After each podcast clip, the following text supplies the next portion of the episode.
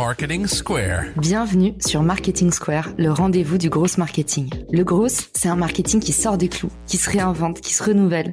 C'est aussi un mindset qui repose sur l'envie de se dépasser, de se détacher de ses opinions une bonne fois pour toutes et d'apprendre en continu. Si tu te reconnais dans cette description, que tu sois débutant ou expert, abonne-toi. Ce podcast va devenir ton meilleur allié. Je suis Caroline Mignot, grosse marketeuse et entrepreneur. Et chaque semaine, je partage sans compter des astuces concrètes, des méthodes actionnables, des idées utiles pour faire grandir ton business et rester à la pointe des nouveautés. Si cet épisode te plaît, tu peux le partager en me taguant ou lui laisser 5 étoiles sur Apple Podcast. Bonjour à tous et bienvenue dans ce nouvel épisode de Marketing Square. Aujourd'hui, on va descendre 5 stratégies de conversion pour optimiser ses ventes et j'ai le bonheur de recevoir Sacha Azoulay. Salut Sacha, comment tu vas? Salut Caroline, ça va très bien et toi? Ça va, je suis ravie de te recevoir. Alors toi, du coup, tu travailles dans le gros. Est-ce que tu peux déjà nous expliquer c'est quoi ton métier? Qu'est-ce que tu fais dans la vie? Alors moi j'ai créé une entreprise de, de grosse marketing, donc une agence de grosse marketing qui s'appelle Gross Room, euh, et on accompagne les entreprises dans leur stratégie de croissance. Et sur ça, on a deux euh, offres, deux cœurs de métier. La première, c'est qu'on va gérer toutes les campagnes médias pour avoir le maximum d'acquisition, le maximum de trafic euh, et le convertir au maximum. Et la deuxième, c'est plus pour les boîtes plutôt B2B, où on va mettre en place des stratégies pour avoir plus de prospection digitale, donc générer des prospects.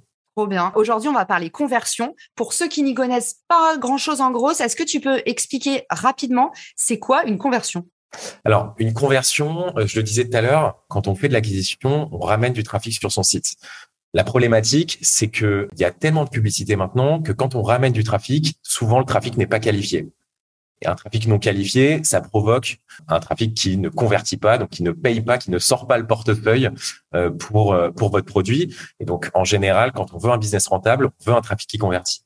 Et comment faire? En général, on essaye de trouver et de générer un trafic qualifié qui est intéressé par le produit parce qu'on répond à un besoin. Euh, et il y a plein de techniques euh, pour justement avoir un trafic qui convertit et donc avoir un business rentable. On dit un trafic pas qualifié, c'est la fameuse phrase en fait euh, quand votre produit vous essayez de l'adresser à tout le monde, bah il parle à personne. Donc effectivement, là où on convertit, c'est quand on arrive à personnaliser son message et du coup, c'est pour ça qu'il faut faire un gros tri à l'entrée. Et qu'est-ce qui empêche les entrepreneurs autour de nous de faire plus de conversions? Pour moi, euh, il y a pas mal de choses. Il y a, un peu, si tu veux, une, un, déni où on aime bien sur le site web justement. Euh, j'ai vu que tu faisais pas mal d'audits de sites web. Euh, il y a le, y déni du beau, c'est-à-dire que on aime faire un beau site web, on aime marketer notre produit de notre façon, sauf qu'on se met pas assez dans les pompes de nos utilisateurs ou dans les pompes de nos potentiels clients. Comment ils aimeraient qu'on leur parle pour les convertir? Et ça, en fait, pour les convaincre. Et ça, en fait, on le fait pas assez. On fait pas assez ce travail-là. Et on a notre prisme à nous, on garde notre prisme, on décrit notre produit de la manière dont on veut le décrire et on s'arrête là. Et en général, les entrepreneurs, le, point commun, c'est qu'on a tous la tête dans le guidon. Et donc, on a du mal à, parler de façon de, de la façon de pour convaincre, si tu veux, les gens. Et c'est là en fait le problème. Et, plus on, on, se met dans les pompes de ces utilisateurs, plus on va être capable de leur parler pour les convaincre. Et une des spécificités aussi du gros marketing, c'est justement de pas adresser que la partie prospection, ne pas être trop centré sur l'acquisition, mais en fait maximiser vraiment tout le parcours de l'utilisateur pour faire en sorte que euh, votre client aussi existant, qui coûte cinq fois moins cher à toucher, que ce client-là, il dépense le plus possible sur votre site et puis même à terme, à la fin du, à la fin du tunnel de conversion, qui devienne votre meilleur ambassadeur. Et eh ben, je pense qu'on c'est bon, on a tout compris, on est prêt pour descendre les cinq stratégies qui permettent de mieux convertir. On t'écoute. Eh ben écoute, euh, moi je me suis posé cette problématique. Euh, on a tendance, si tu veux, à, à, beaucoup se concentrer sur les problèmes d'acquisition. On l'a dit, euh, ça peut devenir parfois des vanity métriques, donc des métriques qu'on regarde trop euh, et qui nous déconcentrent, et beaucoup moins sur la conversion. Et donc les stratégies euh, à mettre en place, qui pourront avoir en fait un effet durable sur le taux de conversion, il y en a plusieurs, il y en a cinq. Euh, la première que, que j'avais identifiée, euh, c'est euh, la, la, connaissance des barrières de son produit. Si tu veux, tous les produits ont des barrières. moi, par exemple, je travaillais dans une entreprise qui s'appelait Dream avant de monter Gross Room. Dream, pour pour vous dire, c'est un bandeau qui améliore le sommeil. c'est un bandeau tech qu'on met sur la tête pour dormir. Si vous voulez, il y a énormément de barrières à ce produit-là. On cible des gens qui ont des problématiques de sommeil, mais ce produit coûte cher, ce produit est complexe, ce produit euh, n'a pas forcément des études cliniques qui démontrent son efficacité, euh, et euh, surtout, euh, ça peut être un peu contre-intuitif de porter quelque chose pendant la nuit. Donc il y a énormément de barrières. Et au départ, quand on a fait des campagnes sur ce produit-là pour le vendre, on avait des bons retours, mais pas de conversion. Pourtant, on avait un bon budget. Et, et c'était pas forcément l'acquisition le problème, c'était uniquement la conversion parce que trop de barrières, euh, les, les, gens se posaient trop de questions avant de convertir. Et donc, la première chose qu'on a choisi de faire, c'était euh, euh, d'identifier ces barrières pour savoir comment convertir les gens, pour justement abolir ces barrières sur le site web, dans notre communication, dans nos campagnes de, de publicité, dans notre retargeting, etc., etc. Et donc, pour le coup, pour identifier ces barrières-là, Comment on a fait? Bah, C'est simple. On a interviewé 10 personnes qui avaient des problèmes de sommeil, 10 insomniaques, euh, et on leur a dit, voilà, euh, comment euh, vous appréhendez le produit, quelles sont les barrières, pourquoi vous l'achetez pas? Et pourquoi vous l'achèteriez? Et en fonction de toutes ces réponses-là, c'est des interviews quali, donc il n'y a pas besoin d'en faire beaucoup, tu vois. Tu envoies juste une dizaine de mails ou une vingtaine de mails à des à des utilisateurs d'ores et déjà utilisateurs ou à des potentiels clients, par exemple sur LinkedIn, ça suffit amplement pour avoir justement ces, éléments de réponse, en tout cas ces interviews-là.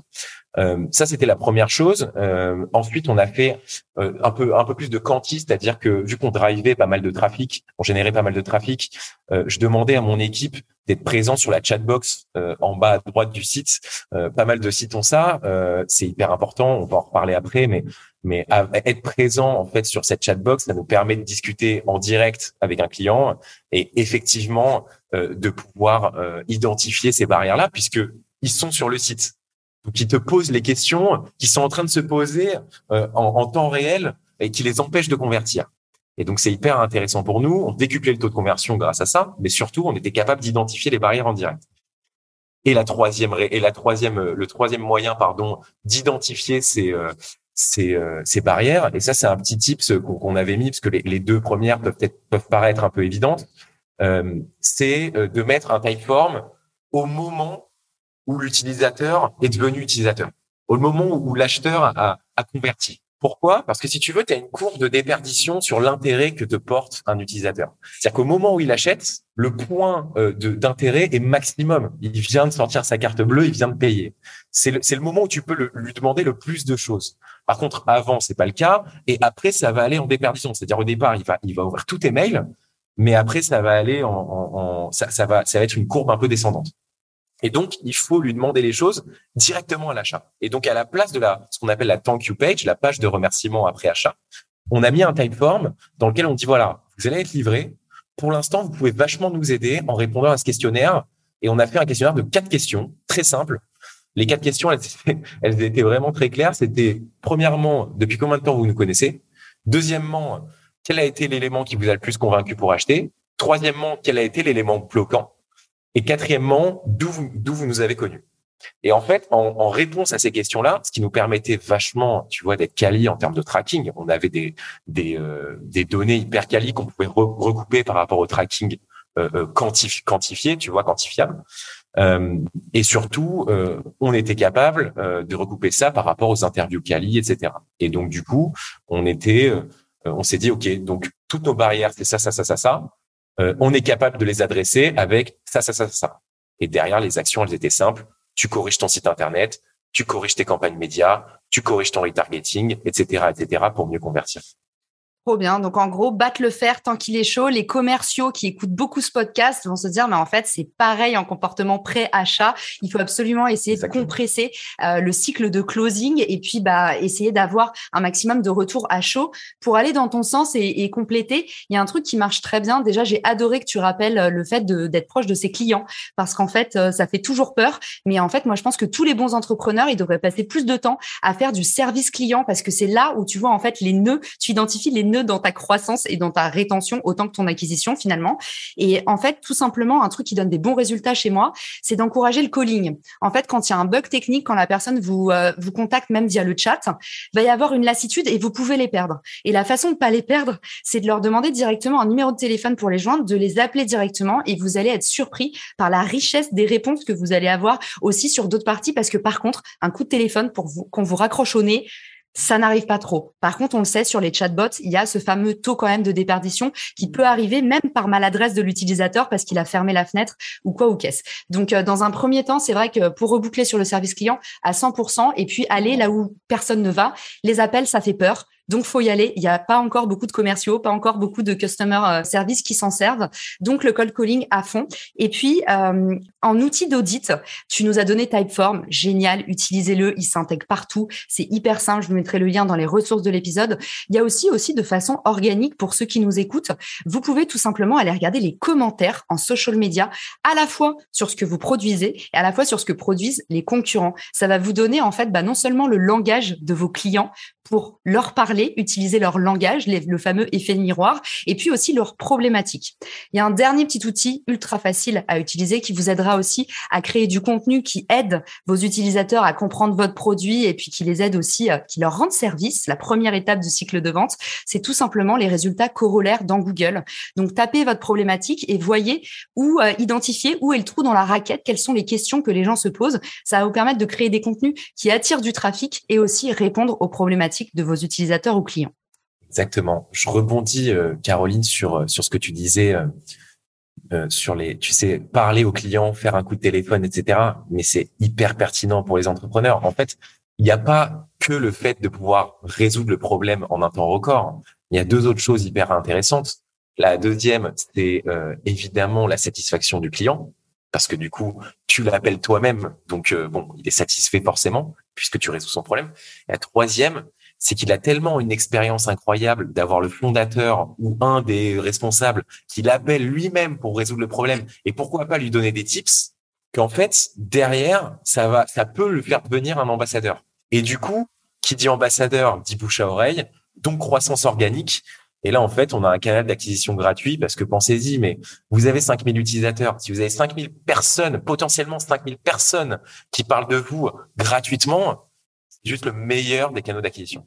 Ouais, c'est le fameux effet ticket d'or. Euh, effectivement, hein, et on en parlait dans l'épisode sur le CEO branding avec Sébastien Tortu, et, on, et lui nous expliquait que justement, bah, il, parfois, quand il y a les clients les plus mécontents, il les prend lui-même. Et en fait, c'est ceux, ceux qui vous détestent, en fait, ceux qui sont dans la passion, bah, c'est ceux que vous pouvez euh, paradoxalement le mieux convertir pour devenir vos meilleurs ambassadeurs. J'adore le point 1. J'espère que le point 2 est aussi passionnant. Dis-nous tout. Bah écoute, le point 2, euh, il était plus, je l'ai spoilé en fin du point 1, pour le coup, euh, c'était euh, une fois que tu as identifié tes barrières, comment tu les adresses. Donc je l'ai dit rapidement avec les campagnes, la communication sur le site web, etc. Donc une fois qu'on a ces barrières, ce qui va être très intéressant, j'ai parlé des pages web.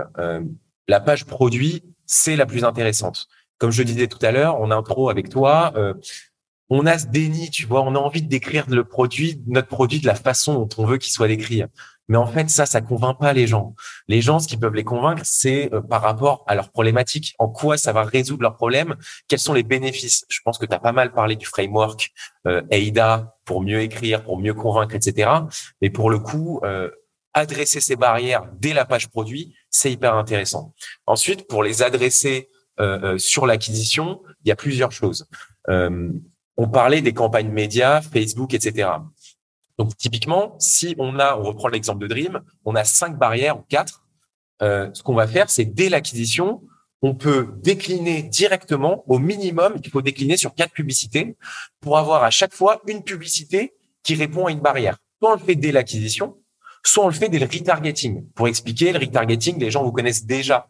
Donc au final, euh, on est capable de d'aller cibler des gens qui sont en train d'hésiter donc, c'est le moment d'adresser ces barrières-là en faisant, pourquoi pas, quatre, quatre déclinaisons de publicité qui euh, adressent chacune euh, euh, une des barrières. Ça, c'est une chose. Et en fait, il y a une autre chose dès l'acquisition, c'est ce qu'on appelle les emailing d'éducation. C'est un peu... il y, a, pas mal de boîtes qui font de la lead generation, qui font de la génération de prospects.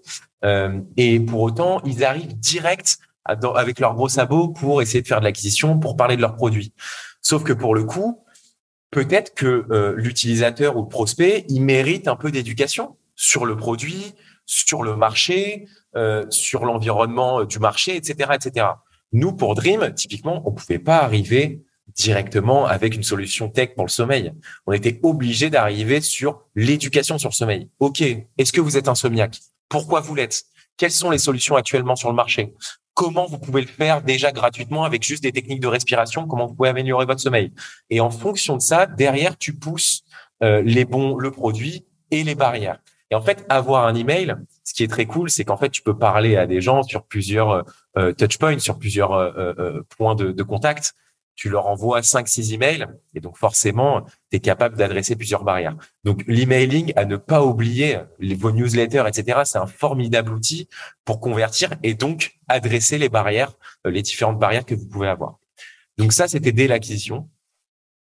Et dès la conversion, si tu veux, euh, il y a euh, deux choses auxquelles on peut penser. la première, qui est la plus importante, c'est les paniers abandonnés. Franchement, euh, quand euh, vous avez forcément, si vous avez un produit, vous avez forcément des paniers abandonnés. Même en B2B, vous avez des gens qui peuvent être intéressés, qui peuvent signer un contrat, mais qui ne l'ont pas encore signé, et du coup, vous allez les relancer. S'ils ne l'ont pas signé, c'est qu'ils hésitent. Et s'ils hésitent, c'est que vous avez forcément des barrières. Et donc, pour le e-commerce, comme pour le service en B2B, euh, il faut les adresser, ces barrières. Et donc là, c'est la même chose que ce que je vous disais tout à l'heure. Euh, vos emails de panier abandonnés, ça suffit de faire des emails panier abandonné. Euh, oui, euh, vous n'avez pas acheté tel article, euh, il va partir, il est en ressources limitées, il faut que vous l'achetiez maintenant. Non, ça ne marche plus ça. 160 personnes sont en train de regarder ce produit. Vite, passez à l'action. Exactement. Alors, ça c'est d'urgence. Why not? Mais dans vos dans vos communications de panier abandonné, soyez original, essayez, essayez un petit peu de d'adresser justement euh, les, les, les, les, points de les points d'hésitation, les points de faiblesse que vous pouvez avoir, et, c'est à ce moment-là que vous réussirez à convertir. Vous avez plusieurs, vous pouvez faire plusieurs occurrences, vous pouvez envoyer plusieurs emails. Profitez-en pour le panier abandonné. Et ça, c'est le panier abandonné. Et on a exactement pareil, je disais tout à l'heure, sur la conversion avec votre newsletter. Petite question sur le panier abandonné, parce que je pense que ça va pas mal résonner. Il y a plein de gens qui font du e-commerce qui nous écoutent. Qu'est-ce que tu recommandes du coup comme, euh, comme boucle email de façon ultra concrète? Euh, Du coup, toi, tu leur demandes d'abord pourquoi ils n'ont pas acheté ou est-ce que tu arrives avec euh, une réduction? Comment c'est comment tu gères comment tu gères ça? Parce qu'il faut aussi battre le fer tant qu'il est chaud. Donc, si tu nous parles de boucle email, on se dit s'il y a une séquence qui part, euh, tu as intérêt à être de plus en plus offensif. Comment tu comment tu fonctionnes? Bien sûr. Alors justement, la prise de feedback, c'est hyper intéressant, mais mais en fait, nous, on part du principe qu'il faut pas leur demander maintenant. Ils sont en hésitation. Il n'y a pas besoin de demander du feedback maintenant. Soit on le demande au tout départ, au moment où ils sont pas trop intéressés, soit au moment où ils ont acheté. Là, ce moment-là, il est fait pour le convertir, tu vois. Et du coup, nous, du vécu qu'on a quand on fait des ads pour nos clients et que parfois on s'occupe de leur funnel de conversion, leurs emails de, leur panier abandonné, euh, on essaye de faire une séquence, et tu le disais tout à l'heure, il faut pas que le faire pendant qu'il est chaud. On essaye de faire une séquence ultra rapide. Tu vois, si par exemple, tu as quatre barrières, on identifie quatre barrières, bah, tu peux faire quatre emails, un email par jour pendant quatre jours, ou un email tous les deux jours pendant huit jours, max.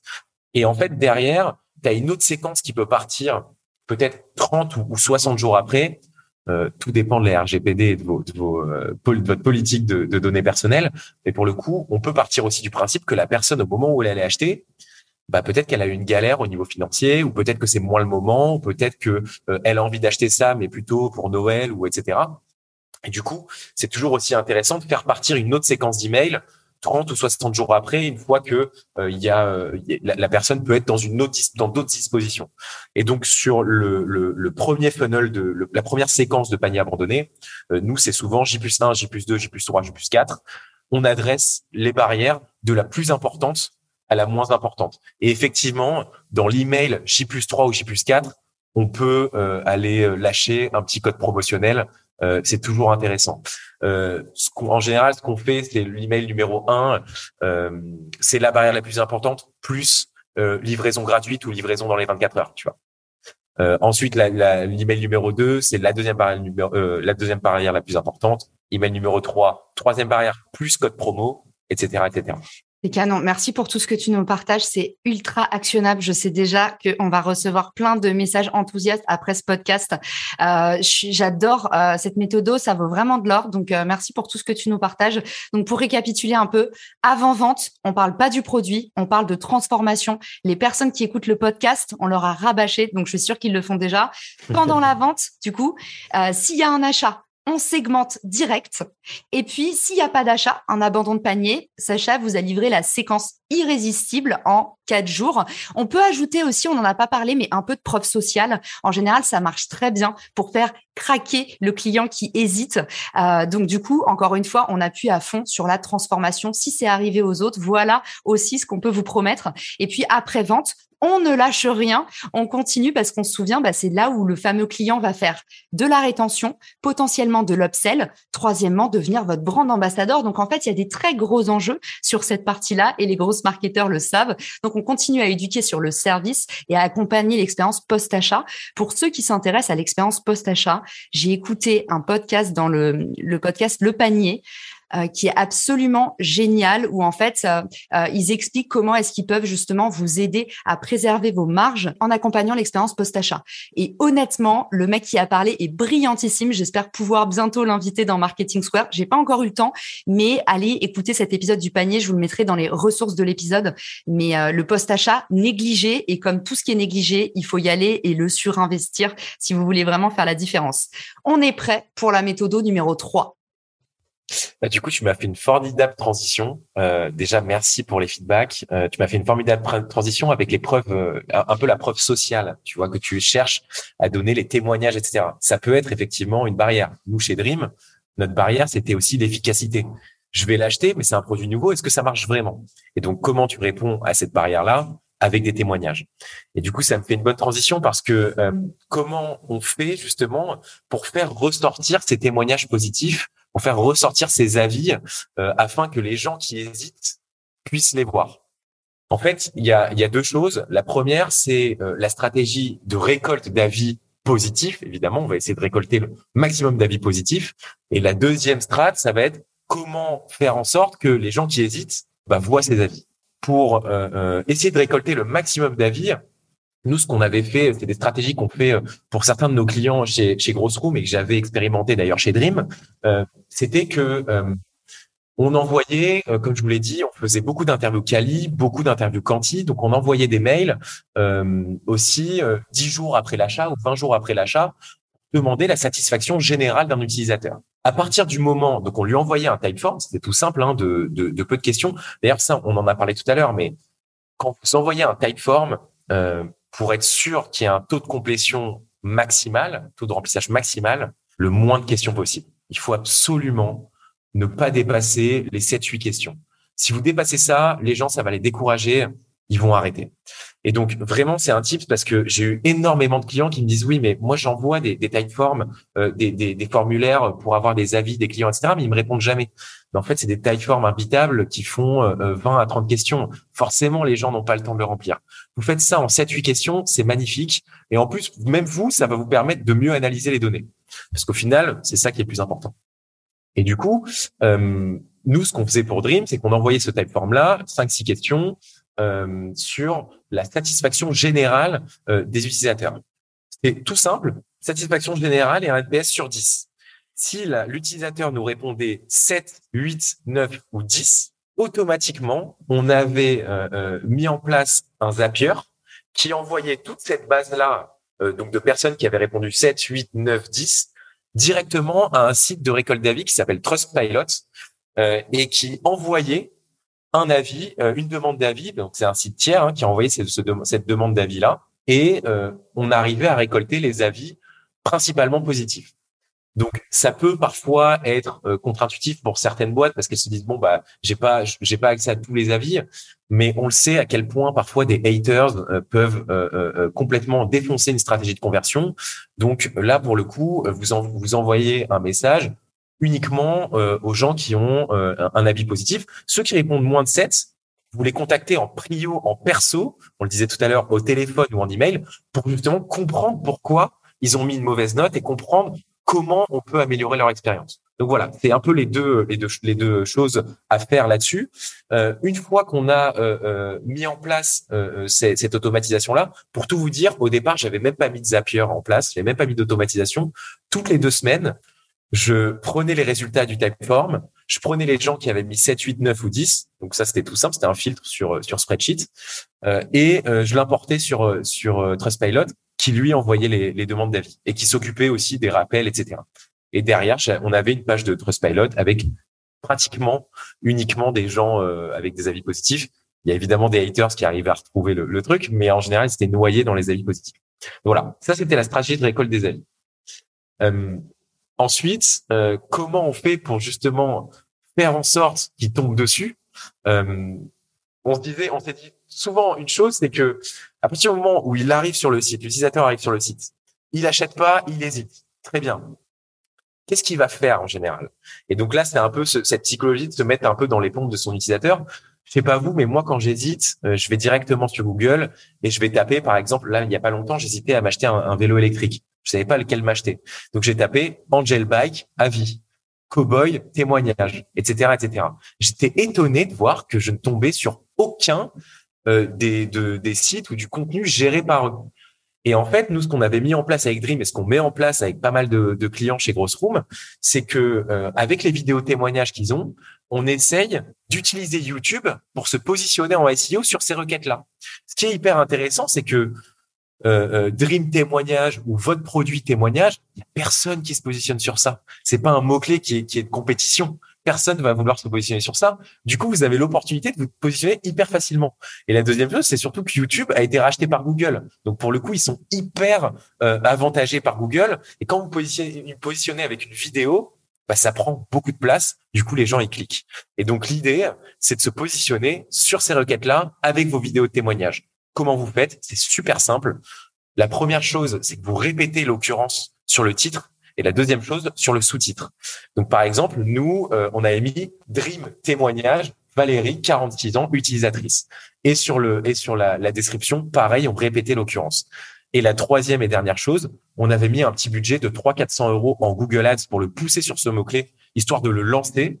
Et après 400 euros, on a laissé et naturellement, il est venu se positionner en première position. Voilà, T'es trop fort. T'es trop fort, Sacha. J'ai rien à faire. En fait, tu donnes tous les outils, tu donnes toute la méthode, tu dis tout ce que tu sais. Enfin, franchement, euh, bravo et merci pour ce que tu nous partages parce que c'est ultra concret et euh, tu nous as vraiment bien guidés. C'est ultra pédagogique. Donc, je suis très contente. J'espère que tu vas pas m'envoyer une facture. Franchement, c'est du costaud ce que tu nous partages. J'adore que tu répètes, euh, réengager les mécontents. on va encore remettre une couche là-dessus. Hein. Mais un client qui est mécontent, c'est potentiellement votre meilleur brand ambassadeur s'il a pris 30 minutes pour un avis négatif, c'est en fait aussi potentiellement parce que bah, c'est quelqu'un qui est très impliqué et c'est quelqu'un qui peut aussi vous faire une très belle presse si jamais vous le faites changer d'avis. Donc les utilisateurs qui sont verbeux, on se dit pas que c'est parce qu'ils sont bêtes, on se dit que c'est parce qu'ils ont vraiment mal. Donc il faut gérer quelque chose dans votre produit à ce moment-là. J'adore tous les outils que tu nous as donnés. On a partagé Typeform tout à l'heure. Il y en a un de la famille que j'adore et qui peut vous aider parce que Sacha disait attention avec les questionnaires. C'est vrai que c'est pas toujours agréable à recevoir. Moi, j'ai des très bons résultats en utilisant VidéoAsk.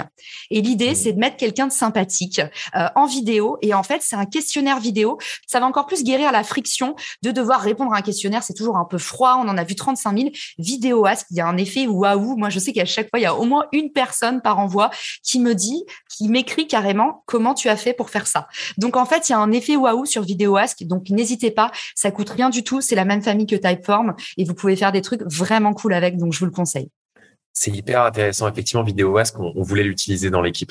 Donc, merci de me le confirmer. Euh, très cool.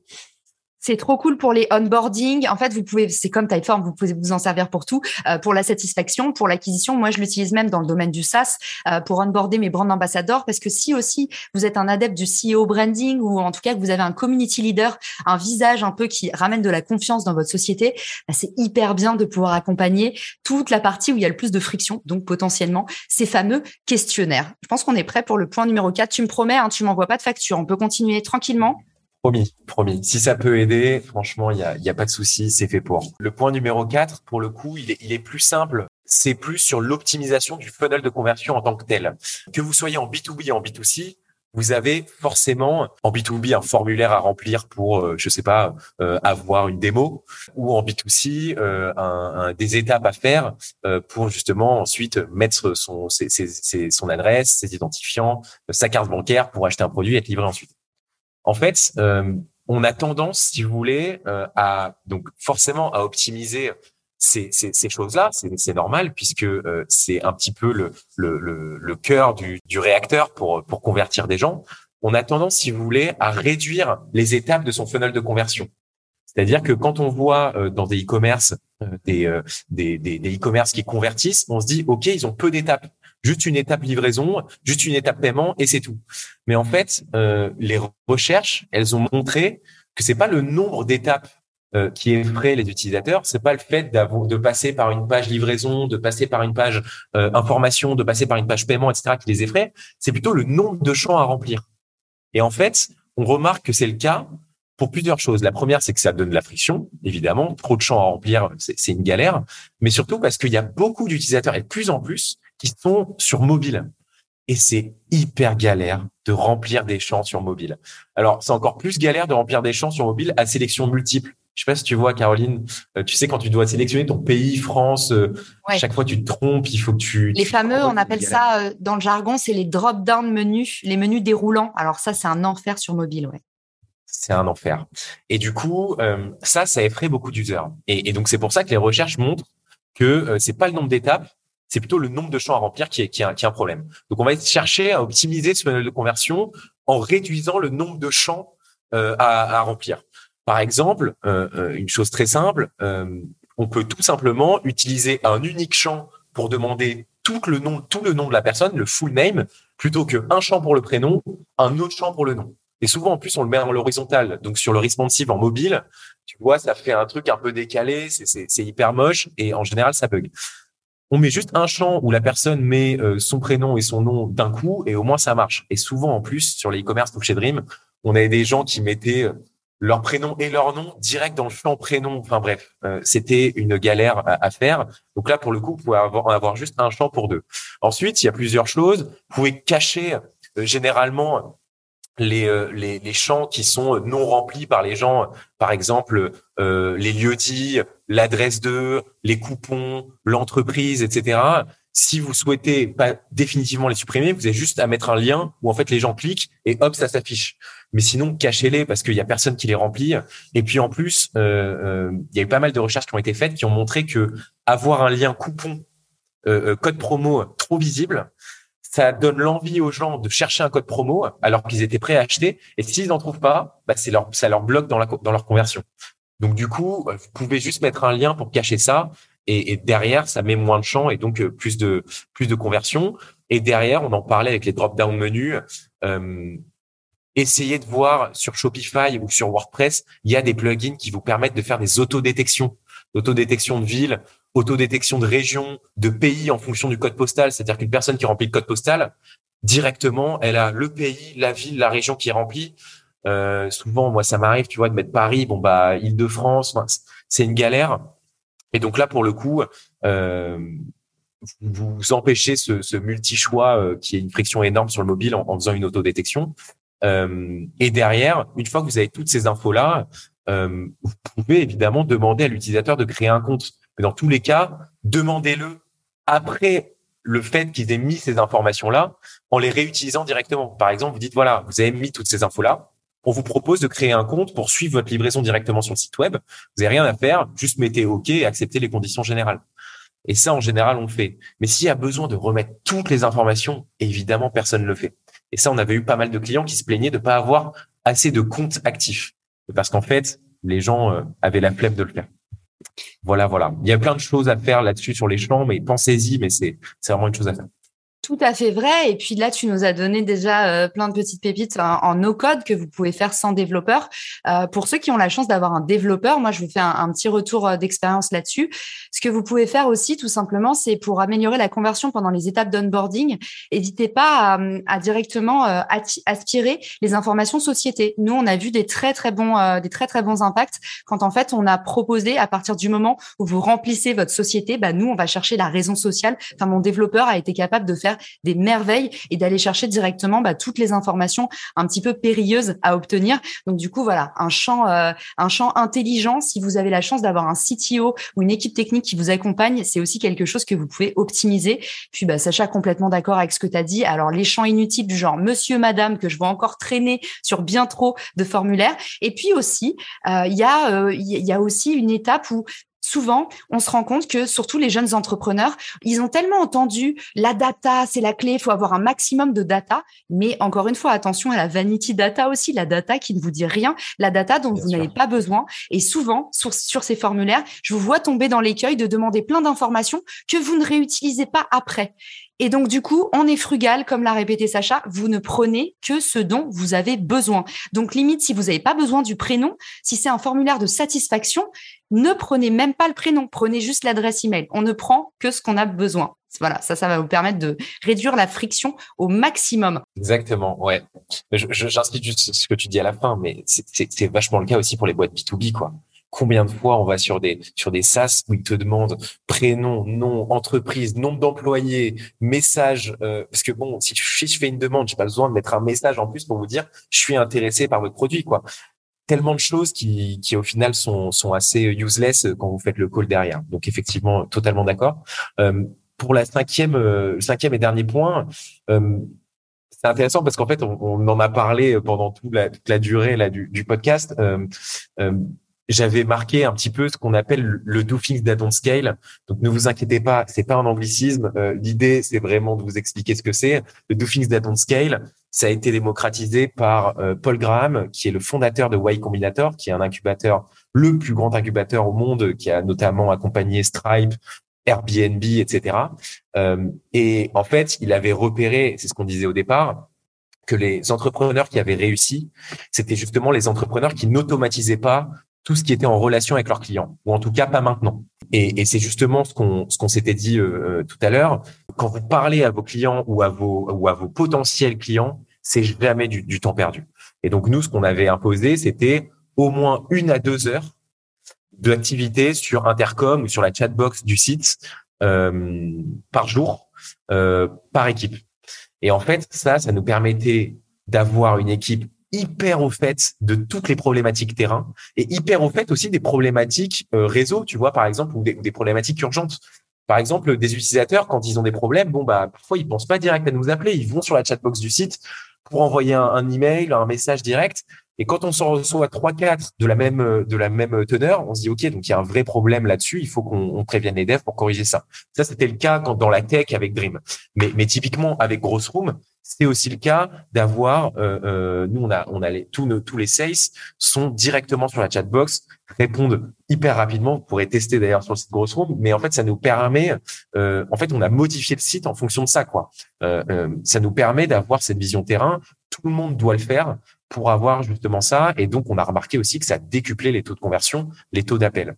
Donc, au final, ma dernière strat, c'était de ne jamais, même si vous avez du volume en trafic en client, et franchement, bravo à vous de le faire, toujours garder cette identité un peu où vous automatisez pas, toujours garder ce do things that don't scale, comme dirait Paul Graham, euh, qui est hyper importante. C'est l'empreinte qui va vous faire réussir parce que ça va vous donner de la croissance organique. Donc voilà, pas de tips concrets, Simplement, euh, allez-y là-dessus. Euh, N'automatisez pas. Il y a plein d'histoires d'entrepreneurs.